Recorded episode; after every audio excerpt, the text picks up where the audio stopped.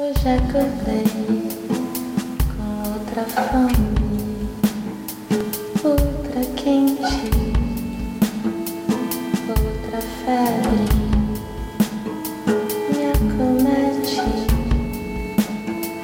eu já nem sei quem eu sou assim. Despertei,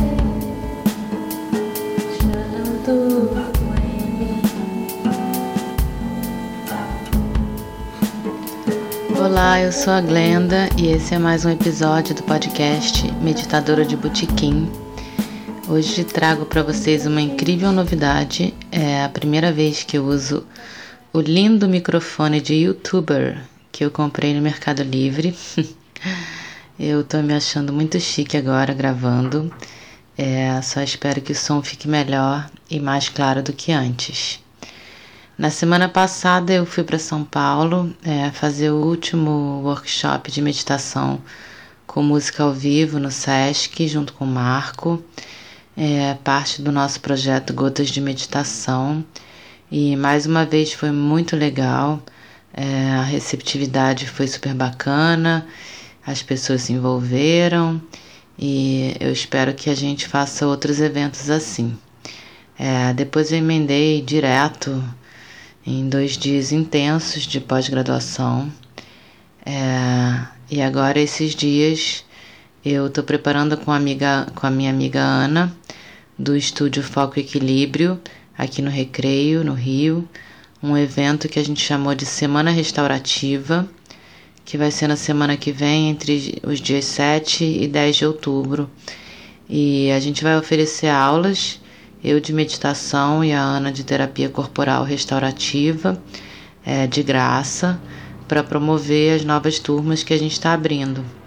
E a ideia é formar pequenos grupos, no meu caso de até oito pessoas, no caso dela de quatro, é, para fazer sessões semanais, segundas e quartas eu, terças e quintas a Ana, é, em três horários diferentes. Um de manhã, dez e meia, e dois no final do dia às seis e às sete e meia. É, então, durante a semana que vem, ao longo da, da nossa semana restaurativa, essas aulas vão ser todas gratuitas. Então, se você mora ou trabalha aqui perto no Recreio e quiser marcar uma aula, procura nas redes sociais pelo Estúdio Foco Equilíbrio e manda uma mensagem perguntando os horários que ainda estão disponíveis. É, eu também vou colocar os contatos na descrição do áudio. Enfim, tudo isso para justificar o fato de que eu acabei deixando passar um intervalo maior entre o último episódio e esse.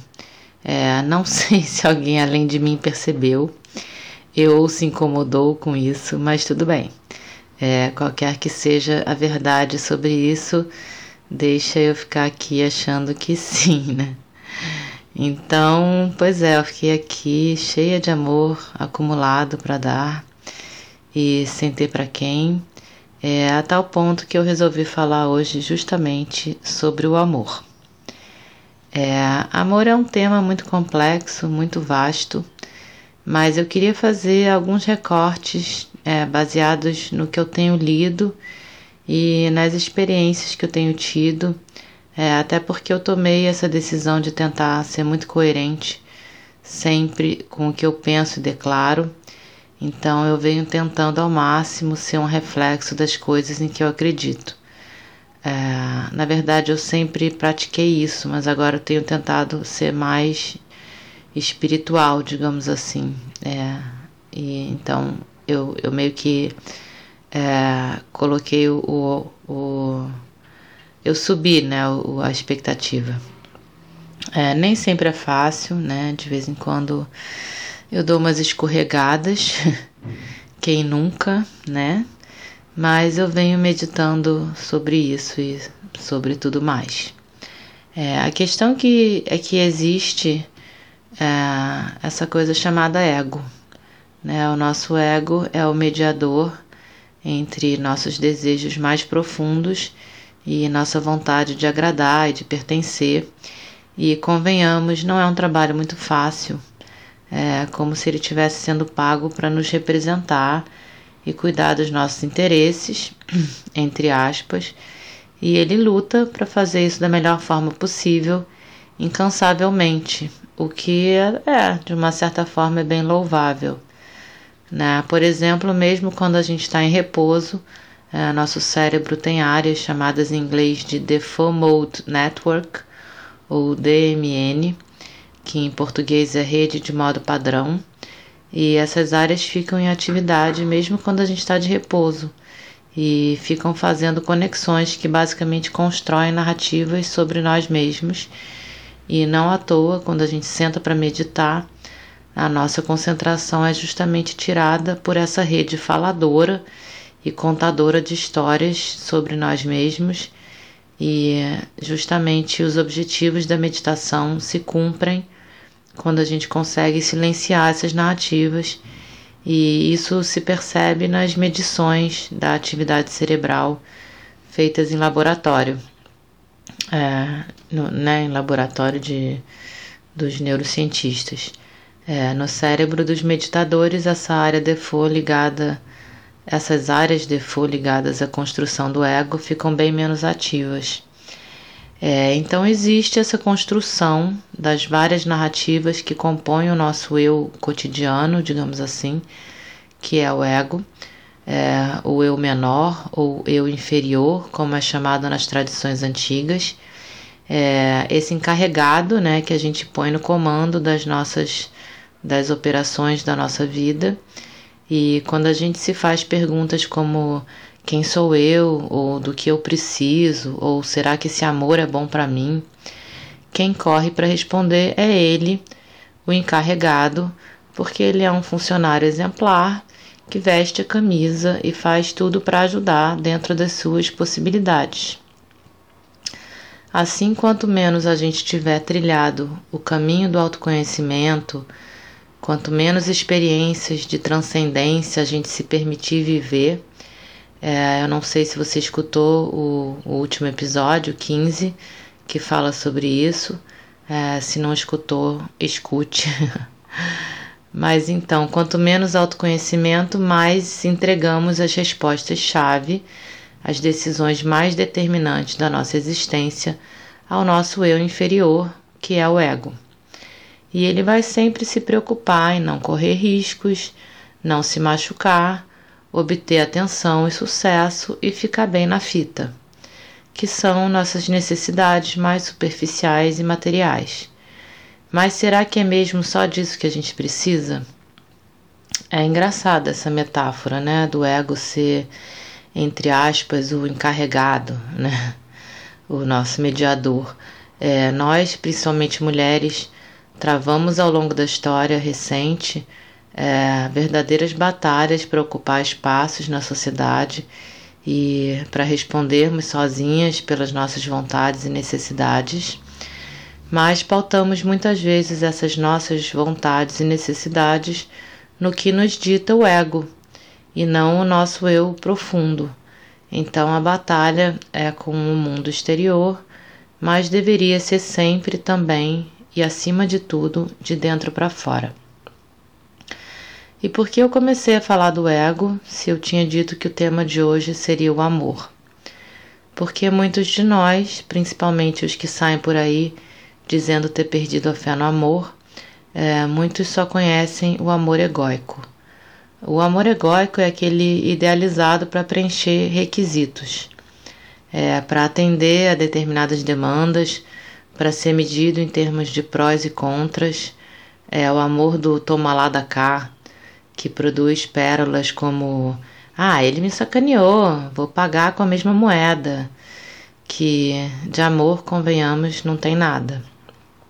É, da mesma forma que o ego é chamado de eu inferior, assim poderíamos dizer que esse tipo de amor condicionado é um amor inferior, é um amor fracionado. É aquele azeite do Guanabara que você compra na promoção a R$ 7,99, querendo crer que é extra virgem, mas quando vai usar, constata que nem é azeite, é um outro líquido oleoso de origem não especificada e suspeita. Mas se as pessoas passam a vida usando esse tipo de azeite, vão jurar de pé junto que é azeite, né? Azeite, azeite é daquele jeito. E que nem prestar presta, né? Esse tal de azeite. Então atire a primeira pedra quem nunca caiu no conto do azeite na promoção do Guanabara. Bom, eu caí, confesso. Me iludi, né? Acontece. A gente muitas vezes acredita no que quer e azeite extra virgem a 7,99 foi muito tentador, então eu levei logo seis garrafas. e assim é também com o amor, né? Nos deixamos seduzir por versões baratas, imitações pioradas do que deveria ser o verdadeiro amor e seguimos em frente com a forte crença de que isso é tudo o que teremos para hoje. E eu estou aqui falando de amor romântico, mas não só, né? Me intrigam muito, por exemplo, é, pessoas que desenvolvem uma compaixão setorizada é, só por bichos ou só por crianças que têm uma determinada condição genética, ou como, como acontece também é, só pelas suas próprias crianças ou seus próprios bichinhos. E tem também aqueles, é, por exemplo, que imigram ou descendem de imigrantes, mas são contra a imigração. Vai entender, né? É, Para algumas pessoas, o resto do planeta poderia sucumbir no mecatombe nuclear, mas ela só consegue sentir amor e identificação por aquele determinado grupo do qual muitas vezes ela mesma faz parte. Então eu me questiono, mas poxa, o conceito de compaixão não é exatamente esse de amor incondicional, de tomada de ação em relação ao próximo, sem distinção, enfim.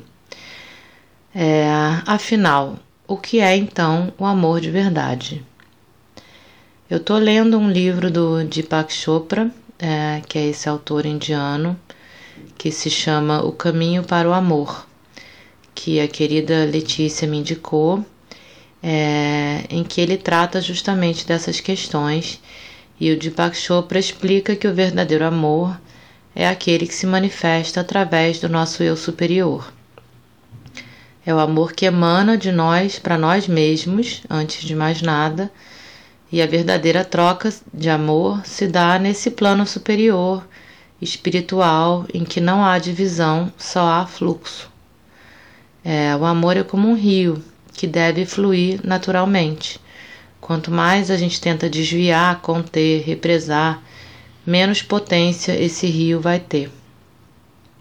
Assim como para conhecer a si mesmo é preciso ampliar sua capacidade de visão e sua consciência e se descolar das situações mundanas, é, como quem sobe num mirante e observa à distância suas pequenas questões do cotidiano, porque visto de cima tudo parece menor e menos importante, e como em tudo na vida é preciso um distanciamento para se ver as coisas com clareza, é aí nesse plano, sob essa perspectiva, que o amor se dá.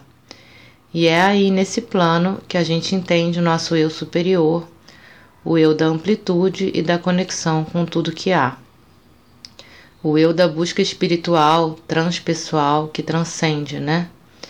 Seja lá quais forem as suas crenças, é, muito provavelmente você acredita que há mais nessa existência do que é, a gente vê, toca e já provou cientificamente. E eu disse já provou porque muito do que se acreditava ao misticismo hoje já foi respaldado pela ciência. E não à toa, cada vez mais o entendimento é de que as fronteiras são tênues ou mais ainda, é tudo combinação da mesma matéria, da mesma energia, né, do mesmo espírito. É, seja como for, precisamos ampliar nossa capacidade de visão para enxergar melhor e discernir melhor sobre o mundo e sobre nós mesmos. E é a partir daí, desse lugar superior, que o verdadeiro amor lança voo sobre a sua vida, seus afetos, suas escolhas e permeia tudo. Permeia, feito um vapor delicado, que não gruda e muito menos prende, porque o amor é fluxo e só pode fluir onde haja o desapego. Então, essa é uma característica importante talvez a mais difícil de assimilar para nós, criados dentro desse modelo de família ideal, monogâmica, toda trabalhada nas possessividades. É, o amor não pode ser possuído nem possuidor. É, eu acho que, assim como eu falei no episódio passado sobre a experiência vivida, em que inclusive o autor é, do texto que eu cito compara a experiência com a paixão, já que ambas meio que nos deixam à mercê, o amor também nos atravessa e nos transforma, se a gente permitir, é claro, mas há no amor um sentido de troca constante. É preciso se abrir para fluir e para deixar fluir. É preciso entrar no campo, né, na frequência. E uma vez nesse campo, é tudo de todo mundo. É esse vapor, esse éter, é, como se nomeava antigamente essa matéria invisível que conecta tudo o que há no universo. Assim, etéreo é o amor. E a gente aqui na Terra teimando em engarrafar tal substância etérea. Não dá certo. É como a história de estocar vento. é interessante que alguns tipos de amor nos permitem mais facilmente fluir sem condicionar. O amor de uma mãe e um filho, por exemplo. No começo é um amor que nutre e protege, depois vira um amor que se preocupa, educa e torce, depois um amor que acompanha e aconselha, e no final um amor que se deixa cuidar, sem perder esse caráter incondicional. A gente briga, se aborrece, até se decepciona, mas segue amando. Mais difícil para a gente é levar para a vida e para os nossos outros amores esse fluir sem barreiras, que se transforma, mas não seca. É entender que o relacionamento não precisa ser para sempre, mas o amor pode. Talvez não precise ser só eterno enquanto dure, no final das contas, né? Mas pode ser eterno mesmo que a convivência acabe, por exemplo. Porque amor é rio, e o rio corre e nunca é o mesmo. Como eu já disse aqui em outro episódio, nem a gente é, é o mesmo, nem a água é a mesma. Tudo muda o rio corre. Mas as pessoas me causam grandes decepções, talvez você diga, né? Como amar aquele que me decepcionou? É, então é o caso de você refletir sobre as suas escolhas, conscientes e inconscientes, porque nossas, es nossas escolhas são sempre um reflexo de nós mesmos. E se as pessoas que você escolhe para estarem ao seu lado próximas são decepcionantes, que será que isso diz sobre você ou sobre as suas escolhas?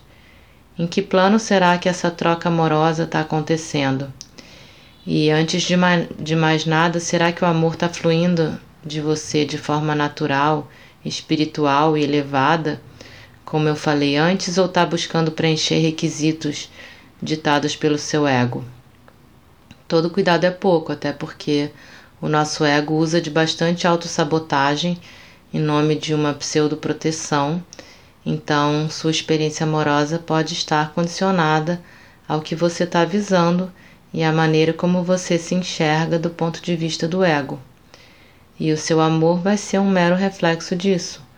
Da mesma forma, o ego constrói imagens idealizadas do amor que não possuem correspondência na vida real. Então fica muito fácil se decepcionar é, é a história do azeite do Guanabara, né? Aliás, é indo atrás dessas imagens idealizadas que podemos nos perder em mil, mil frustrações ligadas à aparência, status, situação financeira, porque, da mesma forma que idealizamos o outro, criamos um ideal para nós mesmos que é muitas vezes inalcançável, e mesmo quando é alcançável ou é alcançado, não necessariamente vai nos trazer algum contentamento, justamente porque trata de imagem e a satisfação eh, a partir da imagem é sempre transitória e superficial. Por outro lado, o amor verdadeiro promove encontros inesperados que superam qualquer idealização. Encontros de alma, como dizem. E esses sim são capazes de fluir e se modificar sem perder a essência. É o nosso eu superior tocando o eu superior do outro num plano acima das questões mesquinhas e mundanas que muitas vezes comandam nossas ações. E o eu superior não se decepciona, porque não deposita no outro a expectativa do que ele espera que o outro supra, porque o eu superior já é inteiro. Esse amor é como uma pipa que empinamos juntos, em casal, ou em família, ou mesmo em sociedade. É leve, é fluido, mas há de se cuidar para que a pipa não se solte e voe sem que a gente nem perceba e sem que a gente fique segurando uma linha que não leva a nada. Ou seja, não podemos ficar olhando para a linha e esquecer da pipa. Hoje eu recebi pelo WhatsApp um post dizendo que é dia de São Francisco. É, não sabia. Eu achei isso muito interessante é, em termos de sincronicidade, porque desde o último episódio eu tinha dito que queria falar sobre o São Francisco, a partir do que eu tinha lido no livro Terapeutas do Deserto, em que o Leonardo Boff discorre sobre a figura do Francisco, é, tanto a figura histórica quanto a simbólica, de uma maneira muito poética. E eu acho que finalmente é, eu entendi o real significado do voto de pobreza, é, que é tão mal interpretado ao longo da história e do qual se apropriaram inclusive os seguidores dele, do Francisco, tirando o seu sentido essencial e enchendo o conceito de hipocrisia, como costuma acontecer, né? É, o Francisco via na pobreza justamente a libertação e quebra dessas barreiras que impedem o amor verdadeiro de fluir, uma vez que, onde há posses, há interesses, e a própria origem da palavra interesse vem do latim estar no meio, estar entre, ou seja, é uma barreira para o amor. É, logicamente, não vou propor aqui que todo mundo deva abrir mão de tudo que possui e fazer voto de pobreza em nome do amor ou em nome de qualquer ideologia.